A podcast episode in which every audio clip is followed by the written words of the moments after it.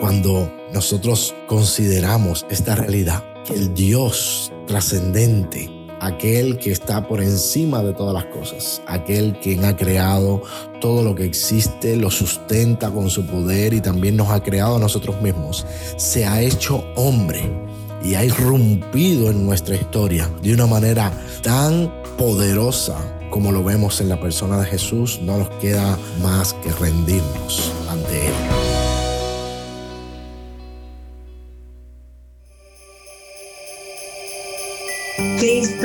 La Navidad. Cristo ha venido a nosotros. Cristo nació. Él en sí mismo es el mayor regalo que uno puede tener. Navidad es el niño de Belén, ese niño que creció, vino enfocado en una misión que fue ir y dar su vida por nosotros en la cruz del Calvario, para que nuestra vida cambie y tenga el sentido que verdaderamente Dios quiere para cada una de sus criaturas. Cristo nació, pero ¿con qué propósito nació Cristo? Nació con el propósito de limpiar nuestros pecados. Con su sangre preciosa, Él vino a, a, restaurar esa comunión que nosotros necesitábamos tener con Dios. Cristo nos trae verdadera paz, verdadero gozo, verdadera justicia, porque Él nos ha salvado y ahora pertenecemos a Dios. Navidad es la salvación en Cristo y el nuevo nacimiento. Navidad puede ser cualquier día siempre que Cristo nazca en nuestros corazones. Soy el pastor Dani Rojas y esto es el faro de redención. Cristo desde toda la Biblia para toda Cuba y la voz del pueblo de Dios en Cuba para todo el mundo.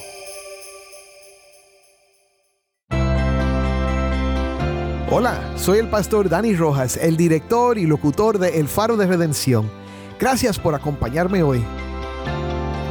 Hoy estamos en el tercer día de una serie titulada Al Mundo Paz. Durante toda esta semana, cinco destacados pastores de la hermosa isla de Cuba compartirán reflexiones y mensajes de la palabra de Dios que nos llevarán a considerar y contemplar el verdadero significado de la Navidad. En medio de la alegría festiva, nos guiarán a través de las escrituras para explorar el gran regalo de la Navidad que es Cristo Jesús. Hoy escucharemos al pastor Ulises Siegenhirt de la Iglesia Comunidad Cristiana de la Villa en Guanabacoa. Oiremos el relato del nacimiento de Jesús según el Evangelio de Mateo y veremos que la vida de María y José nos lleva a través de un misterio sobrenatural que despierta fascinación y asombro. Desde el anuncio del ángel hasta el cumplimiento de profecías, cada detalle nos revela la extraordinaria llegada del Salvador. Jesús, cuyo nombre significa Dios salva, vino a cambiar el curso de la historia y ofrecernos redención.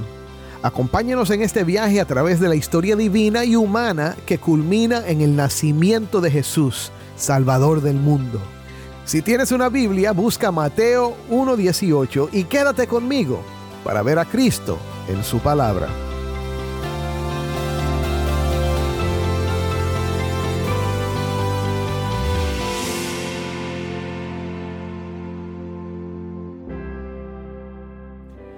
Primero, vamos a oír un testimonio de la gracia de Dios en la vida de Giselle Moya y su familia que viven en La Habana. Buenas bendiciones, mi nombre completo es Giselle Moya Reyes, soy de La Habana, Cuba, y bueno, desde aquí les quiero contar y compartir con cada uno de ustedes mi testimonio. Ya esto fue hace 12 años, 12 años hace ya que conocí al Señor, a los 18 y bueno, todo comenzó con una invitación que nos hizo una anciana. Esta anciana nos invita a una casa célula. Se llamaba así en ese momento, es como una casa culto. Nos invita, ella es la anfitriona de esta casa célula. Y entonces, bueno, estuvo tres meses detrás nuestro, invitándonos, invitándonos, hasta que un día mi mamá me dijo, no vendemos nada con ir. Y bueno, fuimos. Recuerdo que ese día el pastor era quien estaba dando la lección. Al final de la misma, la anciana, esta hermana, le dice al pastor que ore por mi mamá. Mi mamá padecía de los nervios. Ella estaba bajo tratamiento médico. Le salían llagas en los pies muy feas. las cuales le daba hasta pena salir a la calle porque estaban bastante desagradables. Y en fin, oro por ella. Él nos preguntó que si nosotros teníamos fe. Él nos preguntó que, que si Dios podía hacer el milagro. Yo dije, bueno, sí, ojalá. Yo era atea. Yo decía que mm, respetaba todas las religiones, pero no me incluía en ninguna de ellas. Incluso antes de que nos hablaran del Señor, nos hablaron de otra religión. Fuimos a la religión yoruba buscando sanidades para mi mamá y allí no encontramos ni sanidad ni encontramos paz, todo fue para atrás. Y bueno, hasta que llegó el Señor a nuestras vidas y como bien decía, el pastor oró por mi mamá. No pasó nada en ese momento y al día siguiente mi mamá se levanta sin llagas en los pies. Y nos quedamos todos atónitos. Hasta mi papá, que también era ateo, se quedó atónito de, wow, ¿qué es eso? ¿Qué fue lo que pasó ahí?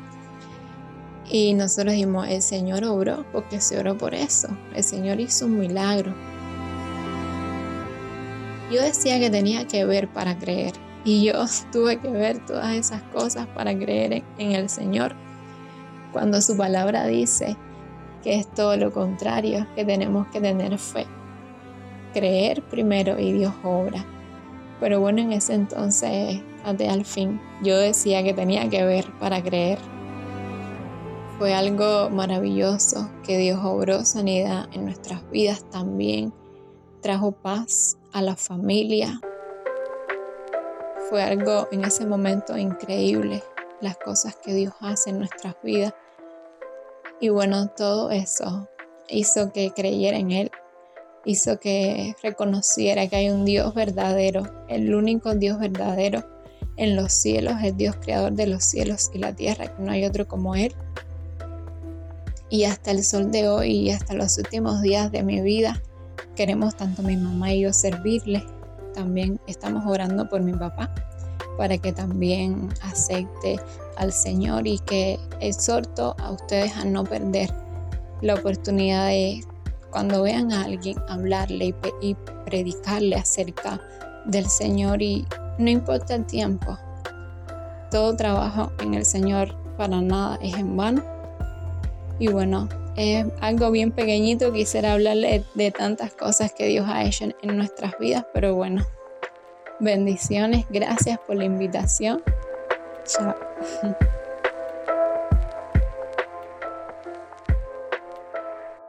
Gracias, Giselle.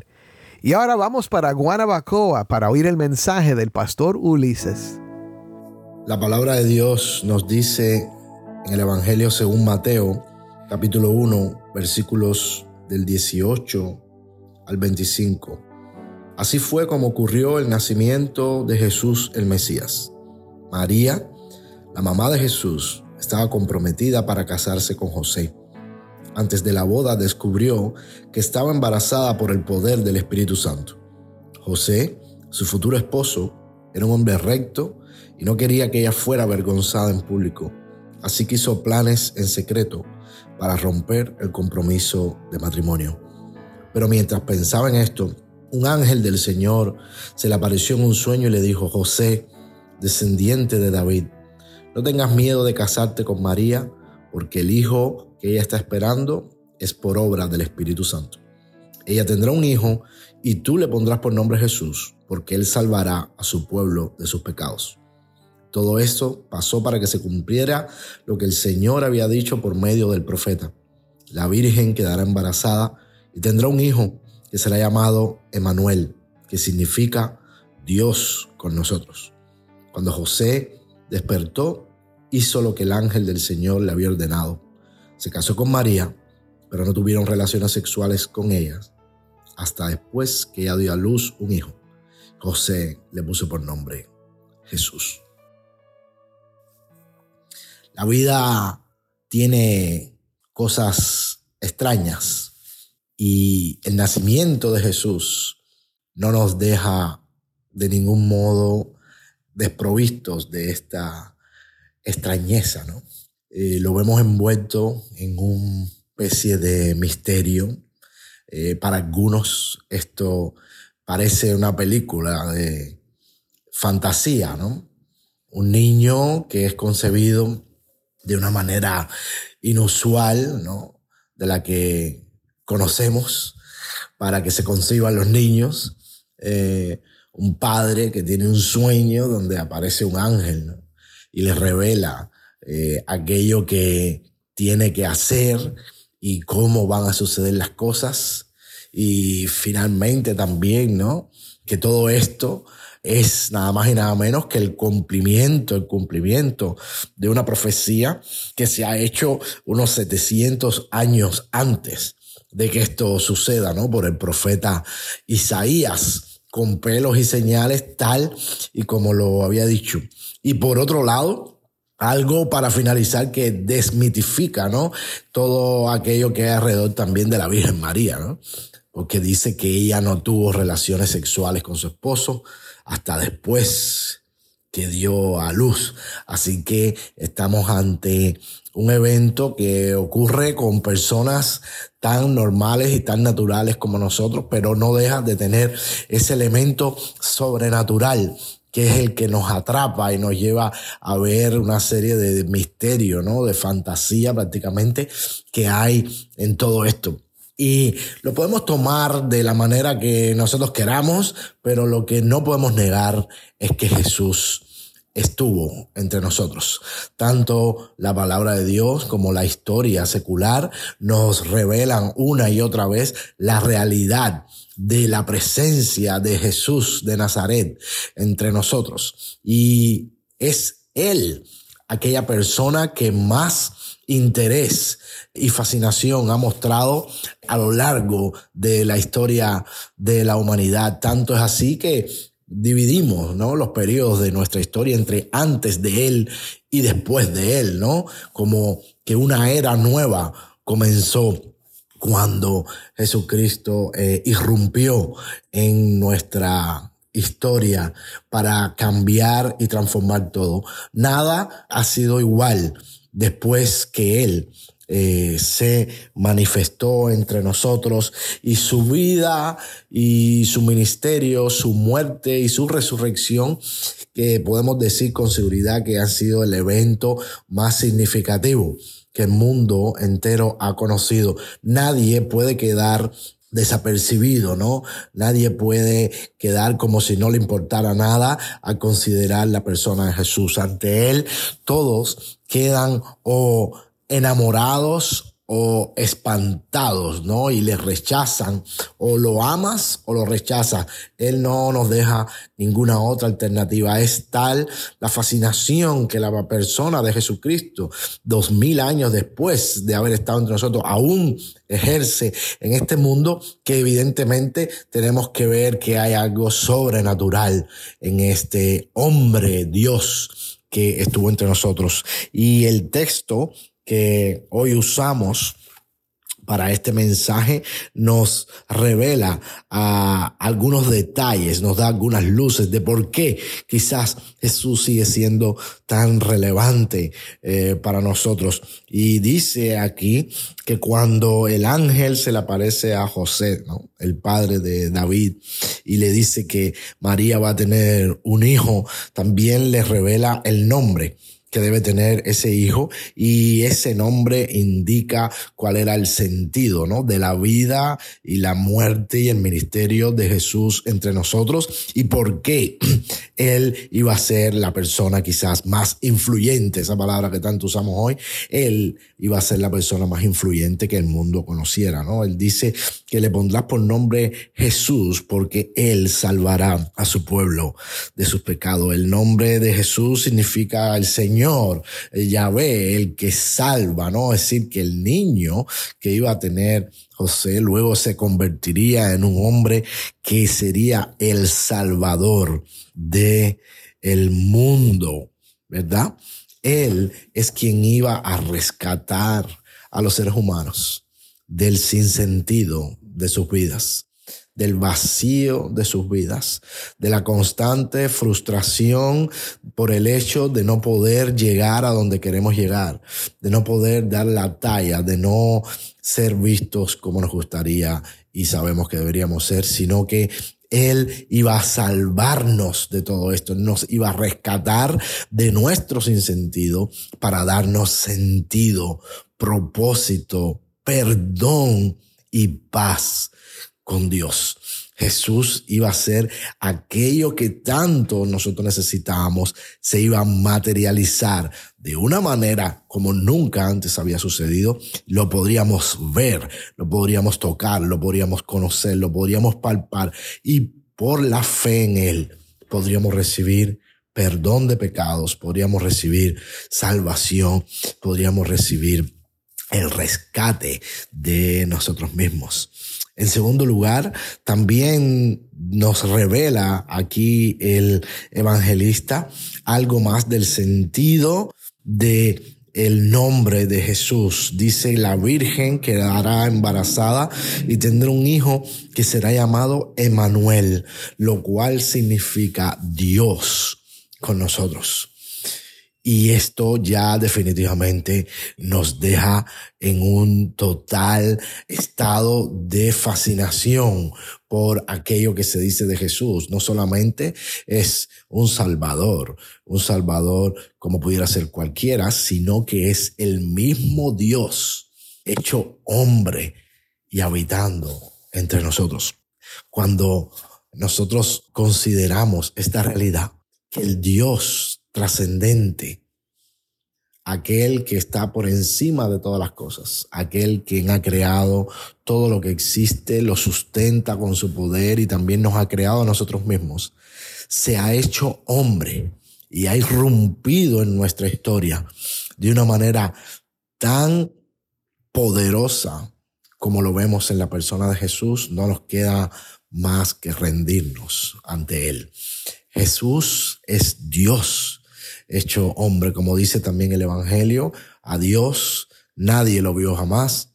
Jesús, su único Hijo, nos lo ha dado a conocer. Y como también leemos en Hebreos, que Dios nos ha hablado muchas veces a nosotros y a nuestros padres en otro tiempo por los profetas, pero ahora, en estos últimos tiempos, nos ha hablado por su Hijo. Él es la imagen del Dios invisible, el primogénito de toda la creación. Y es ese Jesús el que es anunciado en el Evangelio y es ese Jesús, el Dios mismo, el que nos invita en esta hora a nosotros a seguirle.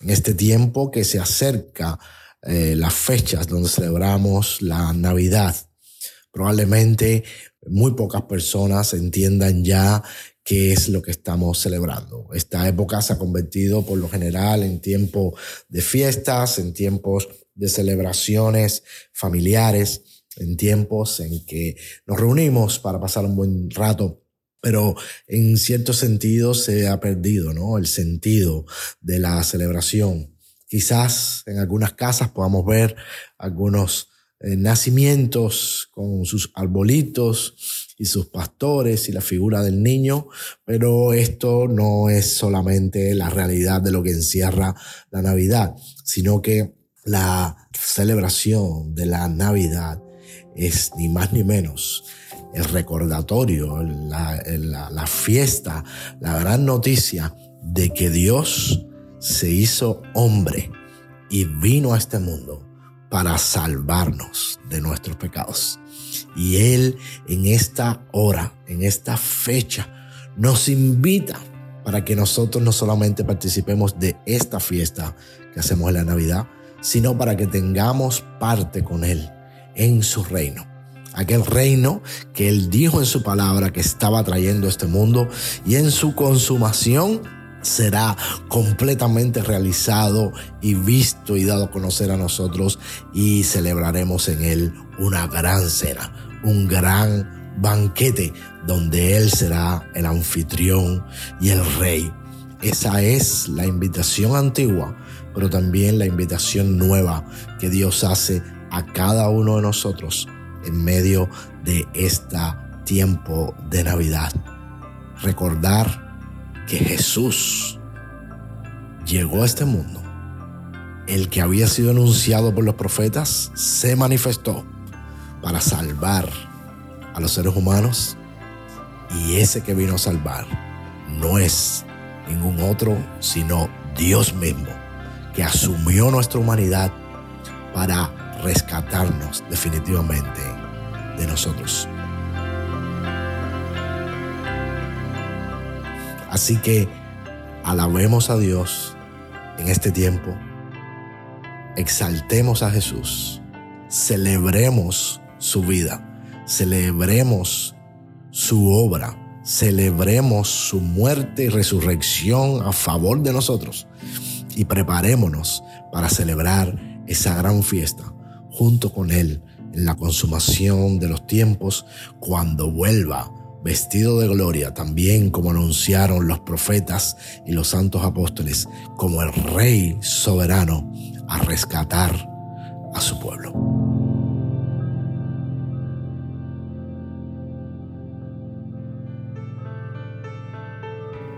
Soy el pastor Dani Rojas y esto es el faro de redención.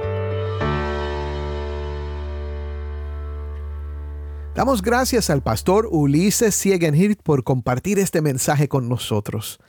Al llegar al cierre de este relato revelador sobre el nacimiento de Jesús, el Hijo de Dios, quiero que reflexiones en la magnitud de un misterio divino que trasciende nuestro entendimiento. María y José portadores de un mensaje celestial, nos conectan con la extraordinaria llegada del Salvador, el mismo Jesús cuyo nombre resuena con el poder de Dios salva. Este relato no solo cambió la historia, sino que ofrece la esperanza de vida eterna para todos los que creemos en Él. La Navidad no es solo una fiesta, es la conmemoración de la encarnación del Verbo de Dios que transformó nuestra realidad. En este tiempo especial, la invitación resuena. Confía en Jesús, el Hijo de Dios, como tu Salvador. Permite que este relato antiguo y eterno te lleve a creer y a recibir la salvación que solo el Hijo de Dios te puede dar. Y que esta celebración de la Navidad sea un recordatorio constante de la gracia y el amor de Jesucristo en tu vida. Oremos. Señor, gracias por este mensaje, Señor, que nos ha retado a ver a Cristo en tu palabra, Señor. Gracias porque ese nombre, Jesús, que significa Dios salva, es el único nombre en el cual podemos encontrar salvación. Señor, y nos has revelado esta verdad hoy a través de tu palabra. Señor, ayúdanos a poner toda nuestra esperanza en Cristo si hay alguien que todavía no ha creído, que hoy ponga toda su fe, ahí mismo donde está, Señor, que se arrodille y confiese su pecado y acepte el regalo del perdón y de la salvación por medio de Cristo Jesús. En su nombre oramos. Amén.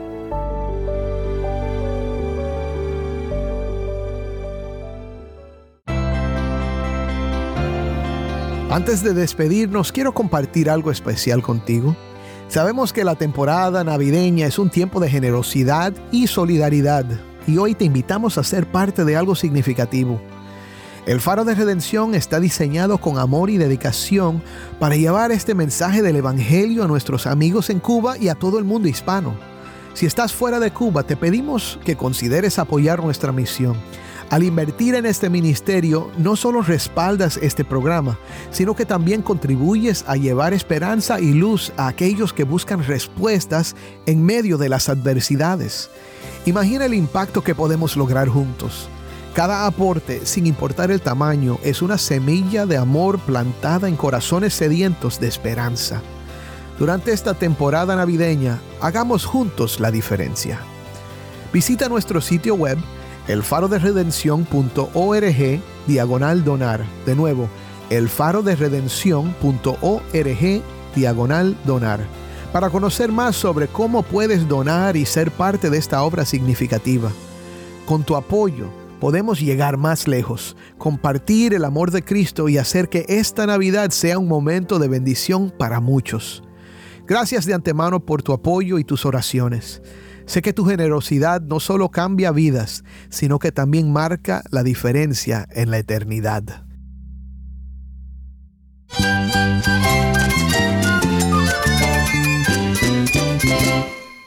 Soy el pastor Dani Rojas. Te invito a que me acompañes mañana en esta serie Al Mundo Paz. El faro de redención. Cristo desde toda la Biblia, para toda Cuba y para todo el mundo.